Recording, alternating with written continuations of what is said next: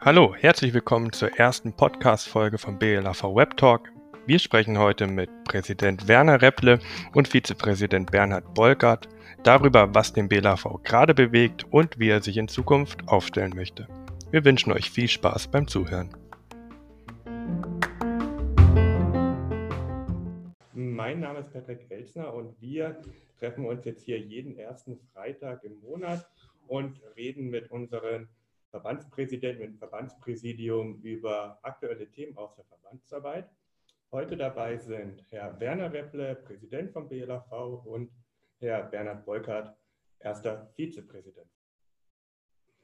Ja, dann steigen wir direkt ein in die großen Themen der letzten Wochen und das war ohne Frage der Volksantrag, der in den letzten Wochen zum äh, Abschluss kam und zwar mit einer sehr beeindruckenden Rede und Diskussion im Landtag über drei Stunden. Das kann man sich auch nochmal im Web anschauen auf der Landtagsseite.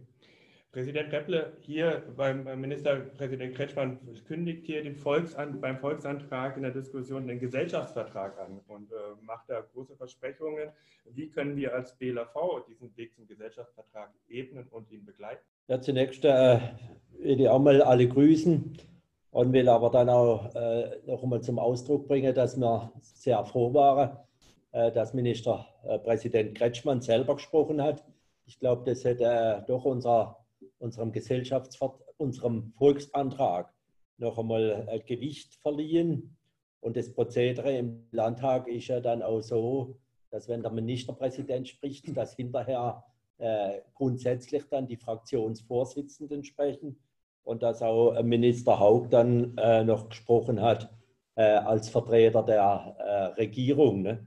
Und ich glaube natürlich äh, allein schon von der Position der entsprechenden äh, Politiker äh, ist somit dem Volksantrag noch einmal deutlich Gewicht verliehen worden. Ich glaube, die Debatte war gut und wir haben ja auch viel Anerkennung bekommen für die Initiative das war ja der erste Volksantrag in Baden-Württemberg. Aber nur nun zum Inhaltlichen. Also ich glaube, deutlich ist geworden, dass erkannt wurde und zunehmend erkannt wird, dass es darum geht, Bienen und Bauern, Bienen und Landwirtschaft äh, zu schützen und zu erhalten. Ich glaube, deutlich auch ist geworden, dass wir eine Menge Zielkonflikte haben und dass es darum geht, einfach die Zusammenhänge noch besser zu durchleuchten und besser zu erkennen und dass äh, die gesellschaftlichen Erwartungen jetzt in Bezug auf Naturschutz, auf Biodiversität äh, und, die, und die Situation Wettbewerb der Landwirtschaft, dass das äh, äh auch so ein Zielkonflikt ist, der aufgelöst werden muss. Äh, als, er, als Ergebnis, denke ich, können wir sagen, äh, dass es wichtig ist, dass die verschiedensten Akteure an einen Tisch müssen. Und auch Minister äh, Haug hat ja noch einmal gesagt, äh, dass auch das Thema Kulturlandschaftsbeirat, dass das, das hat er jetzt bei uns im Gespräch vor wenigen Tagen noch einmal betont, dass auch das Thema Kulturlandschaftsrat aufgegriffen wird. Und dieser Kulturlandschaftsrat kann dann tatsächlich Basis sein äh, für die Erarbeitung eines solchen Gesellschaftsvertrages. Also alle Akteure müssen an den Tisch. Das sind die Umweltverbände, das sind natürlich wir als Landnutzerverbände. Äh, das, ist, äh, das ist uns ja auch sehr wichtig und das ist mehrfach betont worden. Das ist natürlich auch der Handel, weil der eine zentrale Rolle hat äh, wenn es um die Preise geht und damit auch um Erhalt bäuerlicher, bäuerlicher Strukturen und bäuerlicher Landwirtschaft. Es ist, sind die Verbraucherverbände und es ist natürlich die Politik, die dann letztendlich auch zuständig ist äh, für die Finanzierung der verschiedensten Ansätze.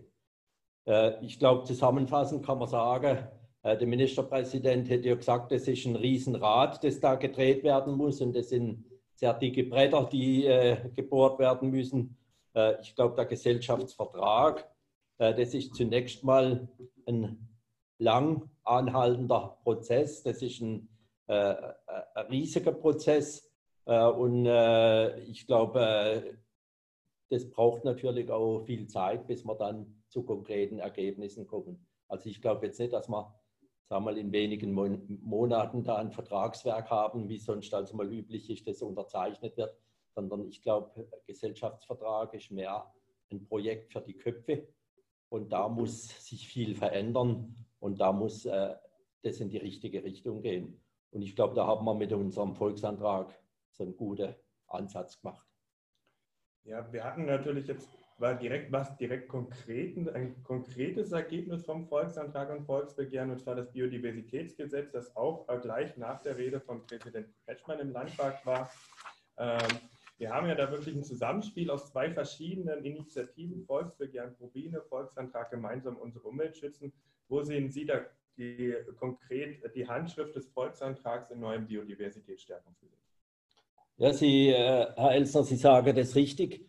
Ich glaube, im Biodiversitätsgesetz, da kommt tatsächlich der Einfluss natürlich vom Volksbegehren Probine äh, zum Ausdruck, aber auch äh, der Einfluss des Volksantrages unsererseits äh, wird deutlich.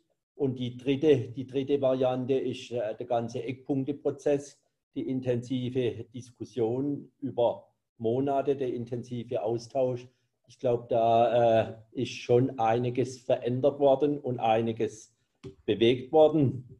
Äh, Nochmal so zu der konkreten Punkte. Äh, Biodiversität als gesamtgesellschaftliche Aufgabe. Ich werde ein, eindeutig sagen, das kommt von unserem Volksantrag.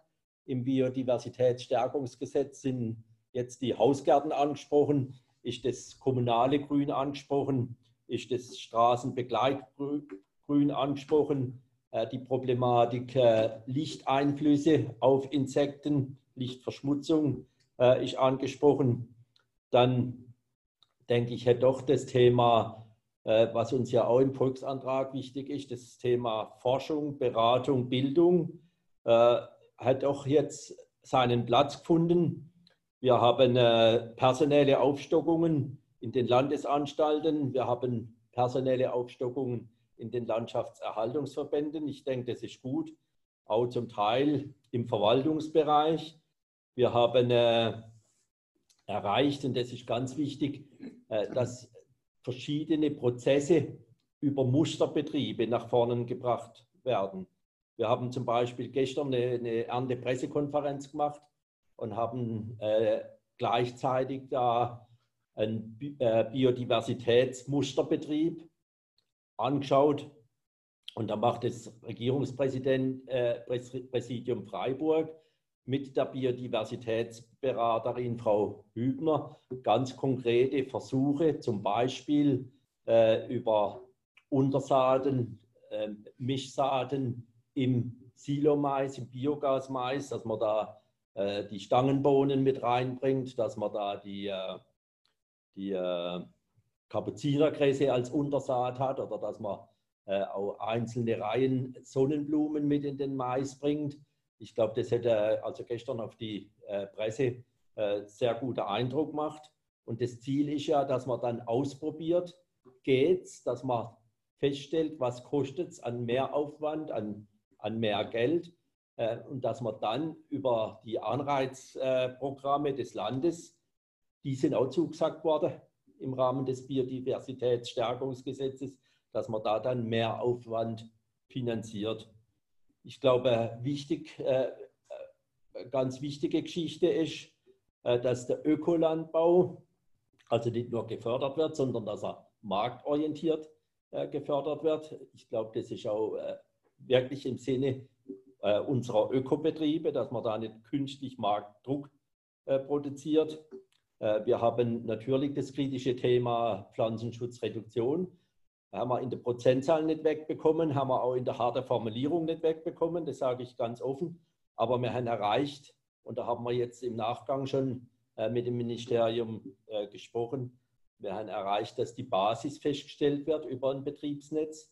Das heißt, da sollen, weiß ich, 200, 300 Betriebe die Aufschriebe zur Verfügung stellen, die realistischen Aufschriebe. Äh, und dann äh, gibt es ein zweites Betriebsnetz, äh, wo man dann äh, versucht, Pflanzenschutz zu redu reduzieren und das praxisgerecht äh, zu begleiten. Und, und, auch das Betriebsnetz äh, soll dann wieder praktisch in der Beratung, für die Beratung Grundlage sein und soll praktisch unseren Betrieben äh, zeigen, wie Pflanzenschutzreduktion möglich ist. Das Thema Zielerreichung durch Anreize äh, denke ich, ist äh, praxisgerecht, also nicht Verbote, nicht Gebote, sondern Anreize. Die Betriebe können da freiwillig mitmachen, wenn es machbar ist, wenn es sich rechnet. Ich glaube, das ist der richtige Ansatz, um neue Ziele zu erreichen. Und äh, wir haben äh, den Dialogprozess, habe ich vorhin schon angesprochen, äh, mit auf den Weg gebracht. Es gibt einen festen Dialogprozess zwischen Landwirtschaft und Umwelt. Und wenn wir noch weiterkommen in dem Thema Kulturlandschaftsrat, äh, sind andere wichtige Gruppierungen mit eingebunden. Und auch das Thema Flächenverbrauch, das wir dann angesprochen haben, auch als wesentliche, äh, als kritisches Thema in Sachen äh, Biodiversität, äh, das soll laut Zusage von Minister Haug in der nächsten Legislaturperiode aufgegriffen werden, mit dem Ziel, dass man gute landwirtschaftliche Flächen auch unter einen Schutzstatus bringt. Ich glaube, insgesamt, äh, wir mal, so ein Prozess ist immer auch eine Kompromisssituation. Ich werde mal sagen, äh, äh, wir können damit leben und ich glaube, es können durchaus auch ein paar positive äh, Dinge angestoßen werden und wir signalisieren, äh, die Landwirtschaft ist bereit, da mitzugehen unter diesen Bedingungen. Und dann schauen wir jetzt einfach mal, äh, wie es dann in der Praxis läuft äh, und wie die Umsetzung läuft.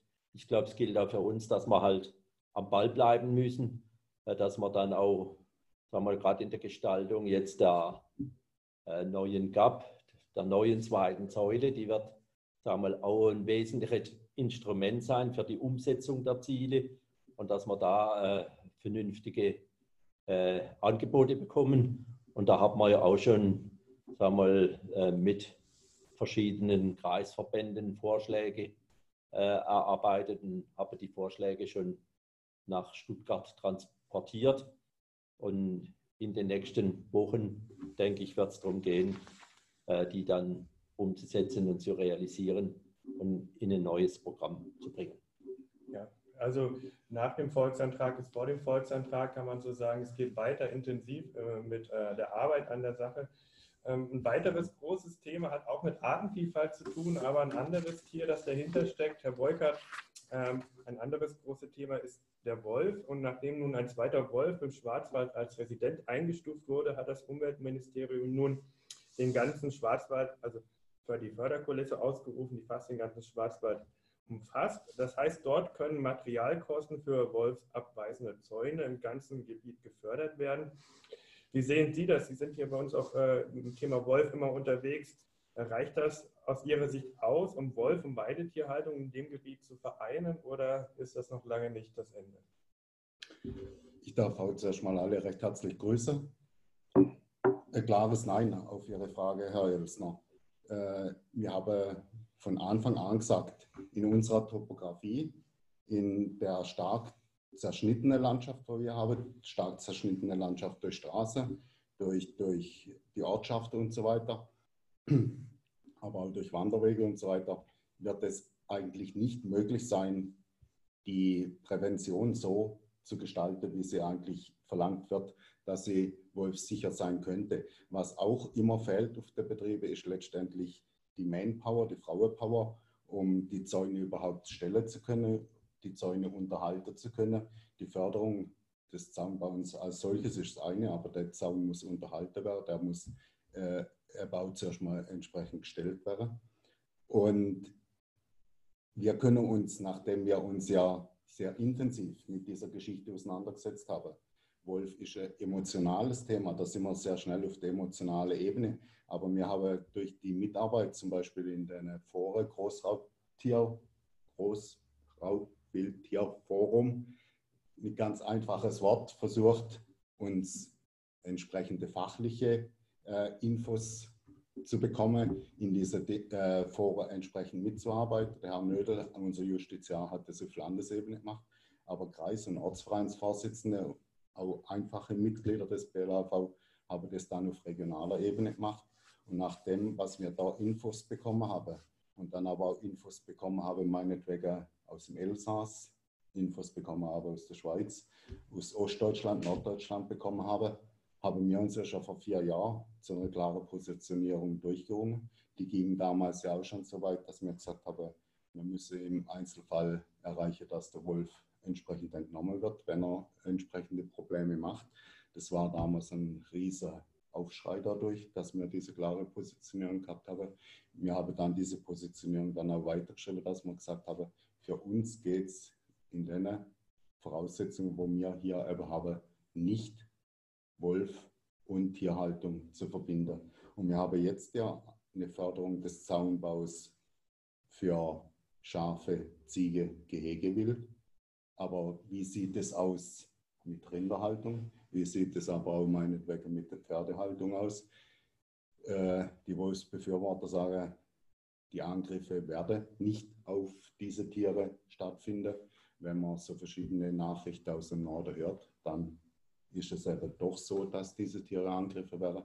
Für uns sind jetzt da nochmal wesentliche Fragen auftaucht, gerade nochmal Haftungsfrage und so weiter, die wir auch nochmal in 20 Fragen in den letzten Tagen ans Ministerium gerichtet haben, wo wir hoffen, dass wir in den nächsten Tagen entsprechende Antworten bekommen, die wir dann entsprechend an die Mitglieder weitergeben können, beziehungsweise auch nachhaken müssen und sagen müssen, Leute, so kann das eben nicht funktionieren.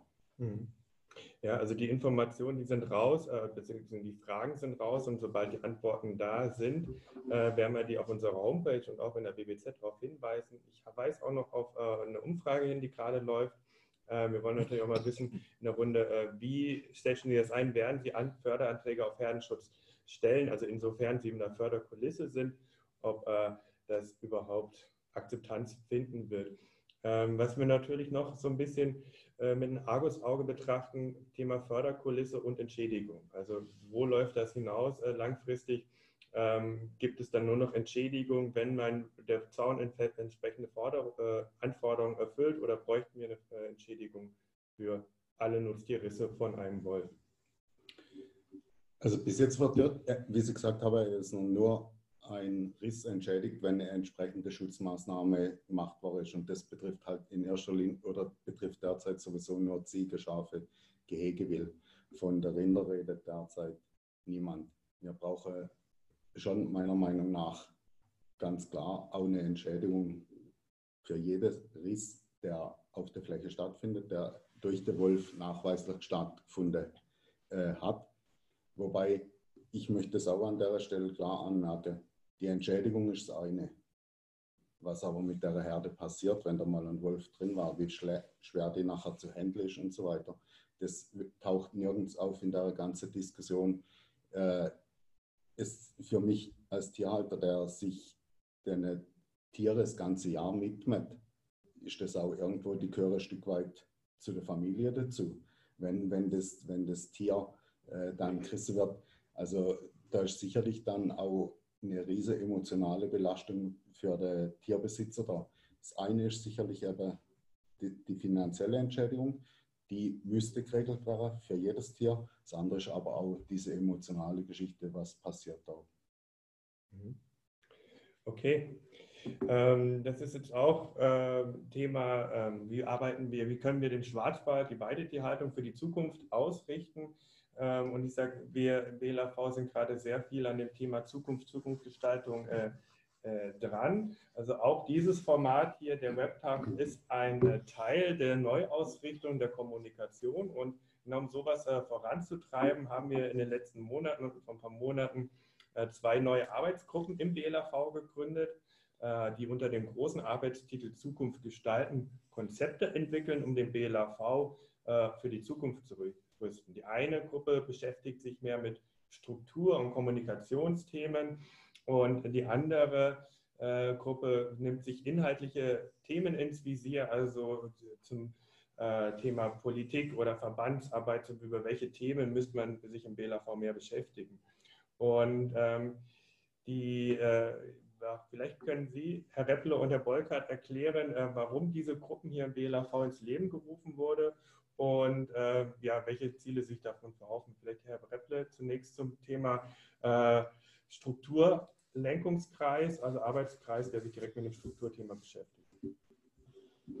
Ja, ich habe also mitgeschafft im äh, Arbeitskreis Struktur. Ich habe so sag mal, den Eindruck mitgenommen, äh, dass da wirklich sehr gut und sehr tiefgehend, intensiv geschafft wurde. Vom Grundsatz her, warum sind die Gruppe eingerichtet worden? Ich glaube, es gehört auch zur Verbandsarbeit, dass man, äh, wie es generell zur Arbeit gehört, dass man sich immer, immer wieder mal auch selber überprüft und dass man sich natürlich auch äh, versucht, zeitgerecht dann aufzustellen und zu organisieren. Und ich glaube, das gilt natürlich äh, ganz stark für das, äh, für das Thema auch Verbandsstruktur. Also sprich, wir wollen unseren Verband, den BLHV, auch zukunftsfähig und zukunftsgerecht aufstellen. Und dazu gehört, dass man natürlich auch die Arbeit, äh, wie es auch eine, eine sagen wir, Zeitherausforderung ist, dass wir die, die Arbeit effizienter, effizient, noch effizienter gestalten wollen, dass wir unsere Arbeit, der Verband lebt sehr stark von der Ehrenamtsstruktur, dass wir unsere Arbeit auch ehrenamtsgerechter, will ich mal sagen, organisieren. Dazu gehört, dass wir auch sagen wir, die die neue Situation oder die äh, in den Betrieben natürlich äh, zur Kenntnis nehmen. Und die neue Situation, die stellt sich halt so dar, dass die Betriebe sehr stark ausgereizt sind, dass da sehr wenig Luft ist, aufgrund der Betriebsgröße, aufgrund der Intensität, dass immer weniger Luft ist, auch für ehrenamtliche Arbeit.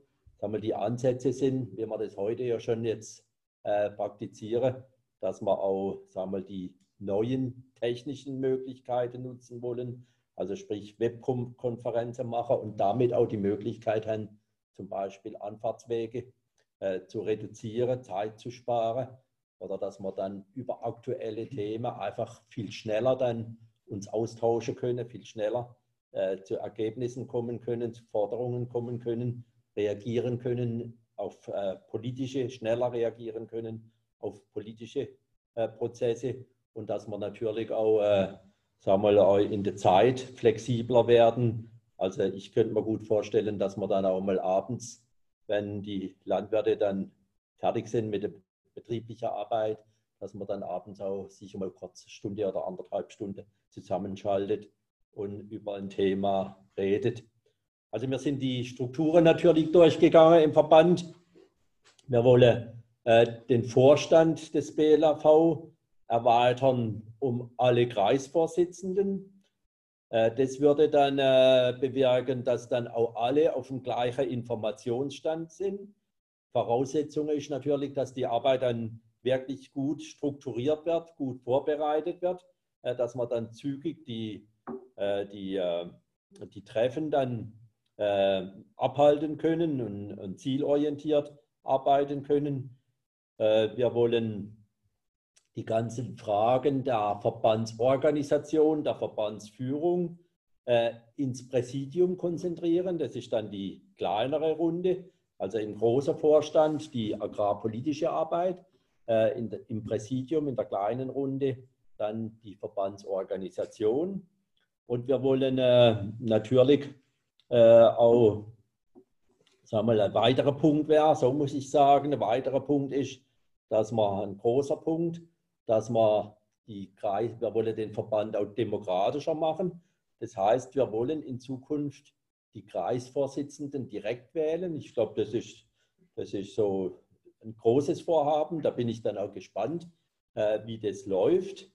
Wir sehen die nach wie vor die Ortsvereine als Basis des Verbandes an. Äh, wir sehen mit Sorge, dass doch in etlichen Ortsvereinen die Arbeit sehr will es mal vorsichtig sagen, äh, sehr mäßig läuft. Da ist die Absicht, dass wenn nichts läuft oder zu wenig läuft, dass dann auch mal eine Initiative äh, des Kreisvorstandes möglich wird. Das heißt, dass dann auch mal der Kreisvorsitzende natürlich mit Unterstützung der Bezirksgeschäftsstellen dann zu einer Ortsvereinsversammlung zu Wahlen einladen kann und dass da ein bisschen Druck drauf kommt, haben wir auch beschlossen, dass wenn halt über drei Jahre äh, nichts mehr geht, dass auch, wenn nicht einmal mehr gewählt wird, dass dann auch die Zuwendung, die finanzielle Zuwendung äh, dann ausgesetzt wird. Äh, ich glaube, da kann man sehen, dass uns die Ortsvereine wichtig sind, weil die Ortsvereine äh, sind einfach die untere Ebene, die brauchen wir zur Willensbildung, aber die sind auch unheimlich wichtig, einfach auch als kommunale Ansprechpartner, weil da geht, äh, sagen wir, die Entwicklung ja auch in die Richtung, dass es nicht mehr selbstverständlich ist, dass in jedem Gemeinderat auch entsprechend Landwirte mit drin sind. Und es gibt doch immer, auch gerade im kommunalen Bereich, viele, viele Themen, die immer wieder die Interessen der Landwirtschaft berühren.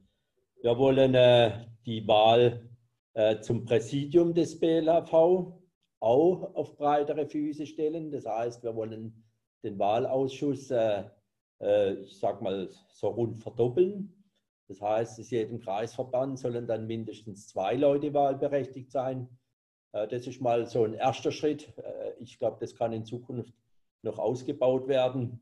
Ich glaube, man müsse da wirklich jetzt Step by Step vorgehen. Und natürlich ist so die große Veränderung Direktwahl der Kreisvorsitzenden.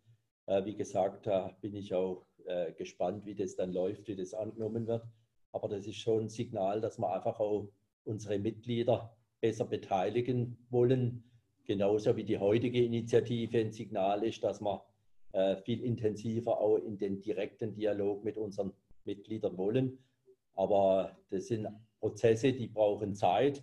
Und da muss man, glaube ich, lange Atem haben, muss man dranbleiben.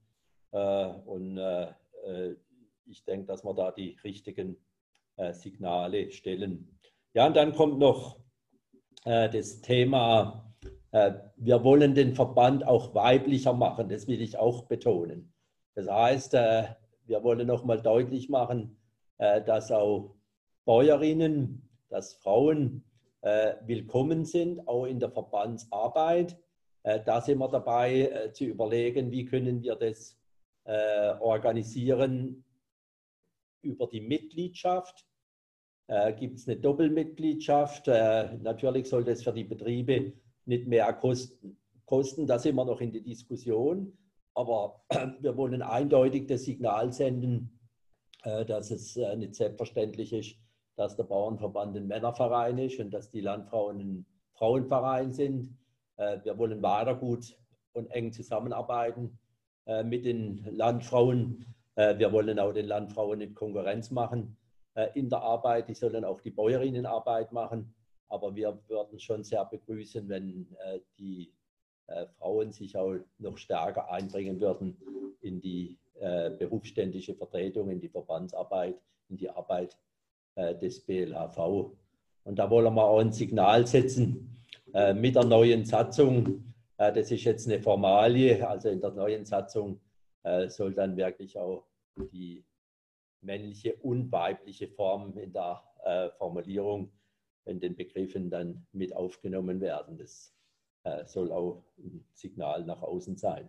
Ja, ich glaube, das sind so die Kernpunkte unserer Überlegungen äh, zum weiteren Vorgehen. Wir haben jetzt erstmal in, in, dem, in dem Ausschuss äh, Verbandsstruktur in der Arbeitsgruppe äh, darüber geredet. Und wir haben jetzt vor wenigen Tagen äh, das alles mit unseren Kreisvorsitzenden in der großen Runde diskutiert. Und ich glaube, die Ergebnisse der Arbeitsgruppe haben da durchweg äh, Unterstützung gefunden. Und äh, wir wollen dann im Verbandsausschuss äh, äh, zum Jahresende dann Nägel mit Köpfen machen und wollen die Satzung entsprechend anpassen. Das äh, zur zu den äh, Vorhaben verbandsstrukturmäßig. Wir hoffen, dass wir da äh, die Weichen richtig stellen für die Zukunft des Bauernverbandes. Aber ich will abschließend sagen, äh, wenn das alles funktionieren soll, braucht, hätte es ja immer zwei Seiten. Auf einer Seite sind die Angebote, die Möglichkeiten und auf der anderen Seite ist natürlich dann auch die Erwartung und die Verpflichtung äh, zur Wahrnehmung und zur Mitarbeit und nur so kann es äh, lebendiger Verband bleiben und für die Zukunft sein. Vielen Dank. Äh, da gehe ich auch gleich nochmal ins Stichwort. Also nächster Web-Talk äh, vom BLAV wird sein am 9. Äh, September. Und wenn Sie jetzt schon Themen im Kopf haben, die vielleicht unbedingt angesprochen werden sollten beim nächsten Mal, dann schreibt das auch einfach in die FA-Funktion. Wir nehmen das auf. Und auf jeden Fall wird der nächste Web-Talk weiblicher sein, weil da wird die Moderation dann von meiner Kollegin Frau Schöttner übernommen.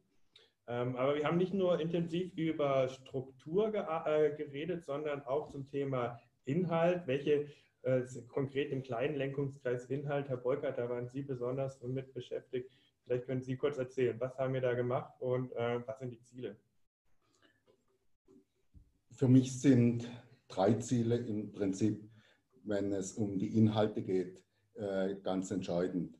Zum einen Vorarbeiter wie es mit dem Gesellschaftsvertrag aussehen könnte, wie es mit diesem Gesellschaftsvertrag weitergehen könnte.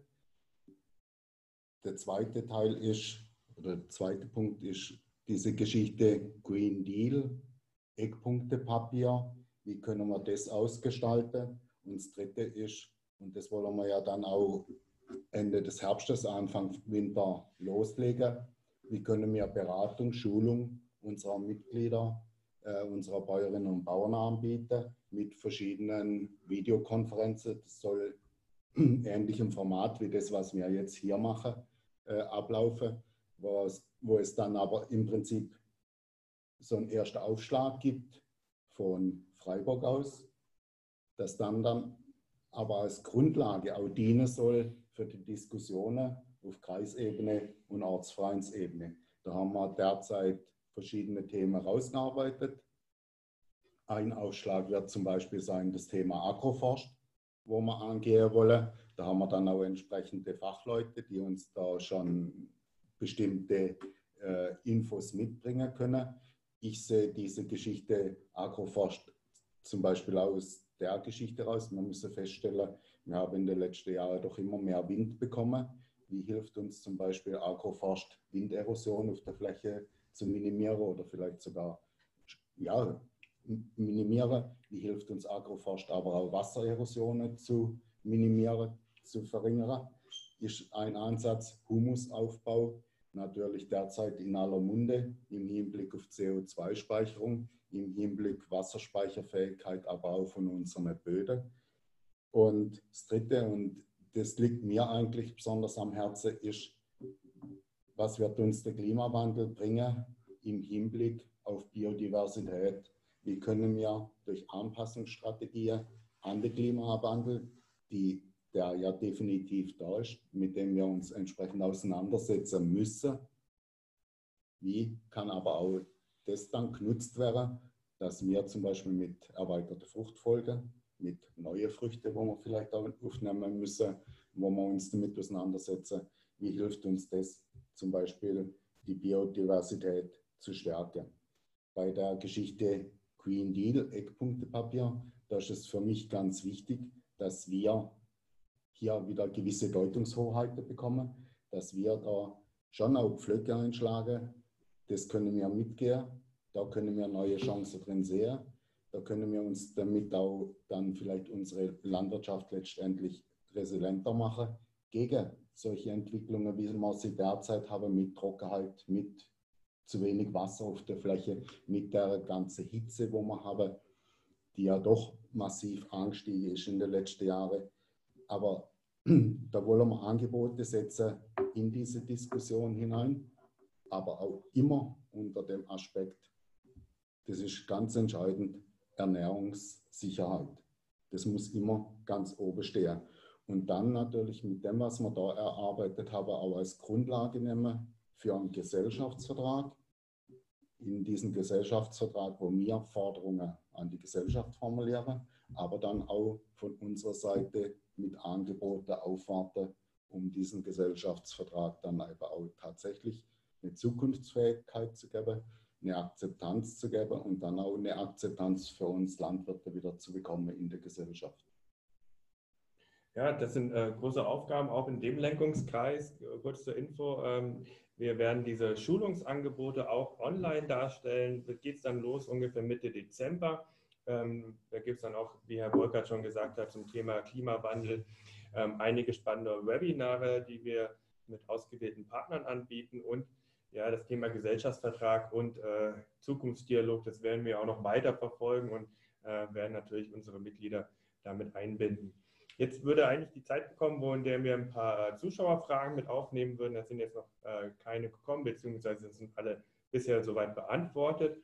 Von daher würde ich die Sache auch nicht länger ziehen. Äh, wir sind ein paar Minuten früher fertig, das ist aber absolut nicht schlimm und ähm, ich würde mich dann schon mal verabschieden bei Ihnen. Ähm, verweise nochmal auf, den, ähm, auf das On-Demand-Video für alle die, die sich jetzt später hinzugeschaltet haben und ich hoffe, wir sehen uns bald wieder. Wiedersehen. Tschüss. Dankeschön. Ja, tschüss.